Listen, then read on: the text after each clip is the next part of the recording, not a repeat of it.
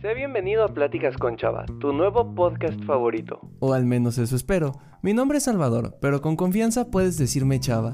Y soy ese amigo que va a estar contigo todos los viernes a las 7 de la mañana, contándote experiencias, platicándote de temas, con el objetivo de que crezcas como persona, que alcances a ser tú mismo. Tal vez te dé un consejo, tal vez te dé una frase, o simplemente una pregunta que tú te llevarás de tarea esta semana, con la cual espero que llegues a ser más tú.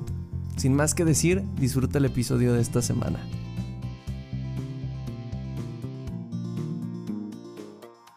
Me parece muy curioso cómo vivimos en una sociedad en la que se nos enseña a tratar de no competir.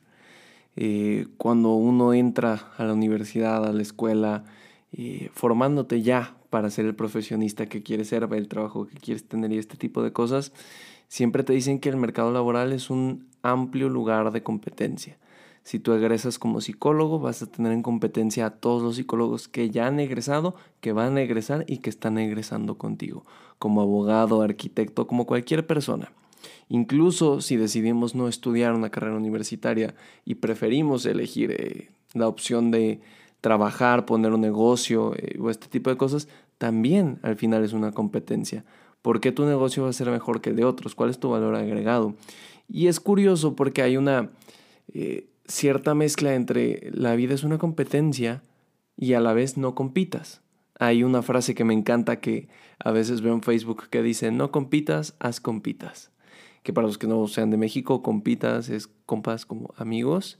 Y es muy curioso porque son dos dualidades muy interesantes que se centran en la competencia con los demás.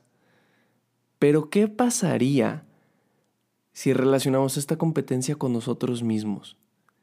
Y si en este momento te dijera que a veces, sin darnos cuenta, queremos competir con nuestros mejores y peores momentos. Suena loco, ¿no? Pero creo que tiene bastante sentido.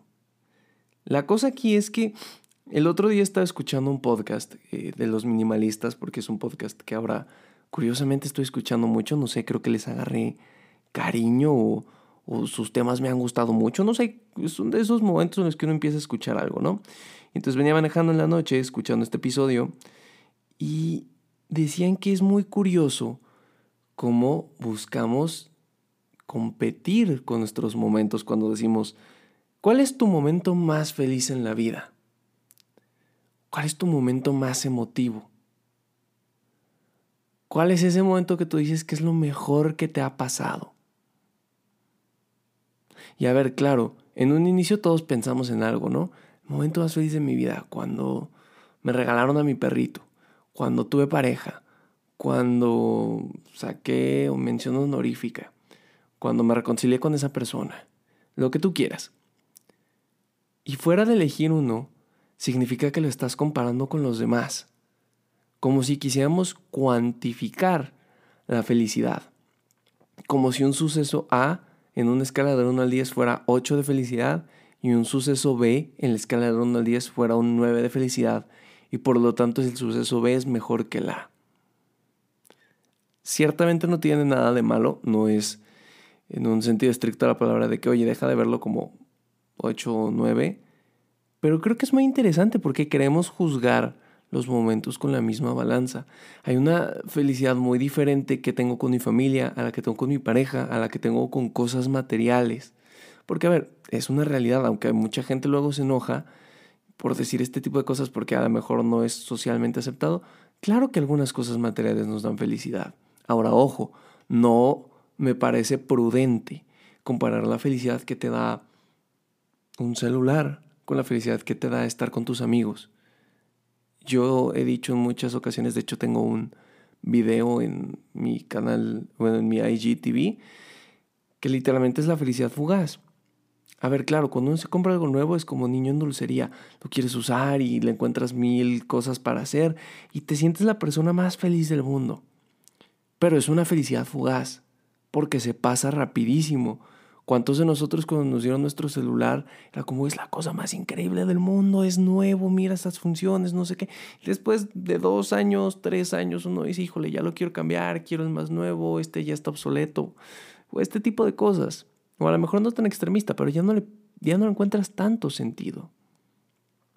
Entonces, creo que comparar la felicidad es ser muy injustos con lo que nos hace sentir cada una de las cosas, personas o situaciones que vivimos. De ninguna manera voy a poder comparar la felicidad que tengo de estar con mis papás, con la felicidad que tengo de estar con mi novia, de la felicidad que tengo de estar con mis amigos, de la felicidad que tengo en la escuela, de la felicidad que tengo grabando un podcast. Y no es que uno sea mejor que otro y no es que uno valga más que lo otro. Son situaciones diferentes que ameritan eh, emociones o grados de emoción diferentes. Pero qué curioso es esto, porque además no solo comparamos eh, las cosas que ya hemos vivido, sino que también, y esto va muy de la mano con la semana pasada, creamos expectativas. Creamos expectativas de los momentos que vamos a vivir. Y entonces decimos, cuando yo me gradúe será el momento más feliz de mi vida. Cuando yo tenga un perro será el momento más feliz de mi vida cuando mi podcast sea escuchado por eh, todo el continente americano, será el momento más feliz. Y entonces creamos expectativas que no tienen un fundamento sólido y que al final lo único que hacen es que no valoremos lo que ya tenemos, porque constantemente estamos buscando, yo lo llamo así, ese momento de felicidad máxima que nos va a dar algo en específico, pero que cuando lo tengamos vamos a buscar otra cosa porque a los seres humanos nos encanta desear. Entonces queremos desear esa cosa que nos va a dar felicidad para que cuando la obtengamos busquemos aún más y más y más y más. Entonces, creo que al menos a mí me ha funcionado desde que escuché esto y, ciertamente me movió ciertas fibras en mi persona pensar, ¿y por qué necesito compararlo? ¿Por qué tengo que decir que algo me hace más feliz que otro? ¿Por qué tengo que decir que ese va a ser el momento más feliz o que el otro fue el momento más feliz y que ahora va a ser este momento más feliz? ¿Por qué no simplemente disfrutarlo? Creo que vivimos en una cultura muy curiosa en la cual no nos detenemos a vivir el presente.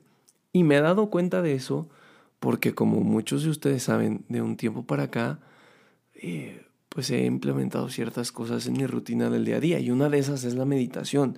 Ojo, es una meditación eh, no espiritual en este sentido de que a lo mejor alguno de ustedes cuando digo meditación se imagina que digo, oh, conecto con el universo y existo en vibraciones. No es ese tipo de meditación el que yo hago. Es más bien una centrada en el presente, es decir, eh, en estar en las cosas. A veces la mente se dispersa y dispara a tantos posibles escenarios del futuro que nos olvidamos de vivir lo que tenemos en este momento. Entonces, ¿por qué comparar nuestros momentos si podemos solo disfrutarlos? ¿Por qué tengo que decidir qué es el momento feliz de mi vida? ¿Por qué no decir he tenido muchos momentos muy felices? Y yo creo que esas pequeñas acciones o conductas son justo lo que yo creo que hace la diferencia. Cuando uno no, sabe cómo iniciar en estas cosas porque dices que siempre respondo lo mismo, o obviamente cuando me preguntan cuál es mi momento más feliz, se me viene algo a la mente, pero ¿por qué no empezar a cambiar ese chip, no? ¿Por qué, ¿por qué no la siguiente responder, he tenido muchos momentos muy felices en mi vida? Este, este, el otro. Tan solo hagamos el ejercicio en este momento tú y yo. Vamos a, a pensar en muchos momentos felices sin necesidad de categorizarlos, sin necesidad de decir cuál es más y cuál es menos, cuál es 10 y cuál es 8.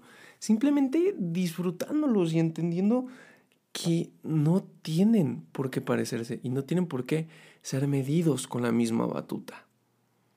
Creo que este podcast de los minimalistas ha abierto muchas cosas de mi pensamiento que me gustan un montón y que a veces quiero venir a vaciar con ustedes porque si bien ellos lo dicen de una manera, creo que al final el que yo lo comunique me ayuda no solo a procesarlo, sino también a darle como, como ese, como impregnarlo de cosas que yo también pienso. Y creo que como estudiante de psicología es algo que también me fascina, ¿no? Porque a veces uno piensa tantas cosas en, en el día a día que se olvida de vivir el presente. Entonces, creo que si pudiéramos cerrar el episodio de esta semana rápidamente con algo sería, no hay por qué medir nuestra felicidad en diferentes momentos. Creo que es más importante recordarla y vivirla antes que cuantificarla. Te agradezco mucho por haber escuchado este episodio. Si les soy honesto, eh, a veces me causa conflicto que les abro como en plural y en singular. No sé por qué hago eso. Cosas curiosas que me han pasado desde que empecé a grabar. Eh, y creo que nunca he grabado un episodio tan noche. Son las 11 y 26 de la noche. Espero que mi tono de voz no te haya dormido el día de hoy. Si te gustó esto, si hay algo que quieras compartir, si hay un mensaje que quieras dar, si dices, oye, chao, ¿sabes qué? Creo que este tema estaría buenísimo. Oye, chao, ¿sabes qué? Pensé esto de lo que dijiste. O si quieres compartir tu frase favorita en tus historias de Instagram, ya sabes que puedes escribirme, etiquetarme, arrobarme en arroba chava-dv en Insta y Facebook Chava Espacio DV, canal de YouTube Chava Espacio DV y son las redes sociales donde me puedes encontrar en este momento. Eh, te mando un muy fuerte abrazo, espero que tengas una semana espectacular, que tu fin de semana sea muy bonito. Ya no quiero decirte que lo aproveches al máximo porque no sé cómo se aprovecha, a veces creo que puede caer como en esta idea de eh, ser excesivamente productivo y no sé si estoy tan de acuerdo con eso. Entonces, en lugar de aprovechar este fin de semana, te digo, disfruta este presente. Disfruta las cosas que vas a vivir este fin de semana, tus seres queridos, a la gente cercana a ti, a todo lo que tú vas a hacer. Un muy fuerte abrazo te mando y nos escuchamos la siguiente semana en este tu podcast de confianza, Pláticas con Chava. Hasta la próxima.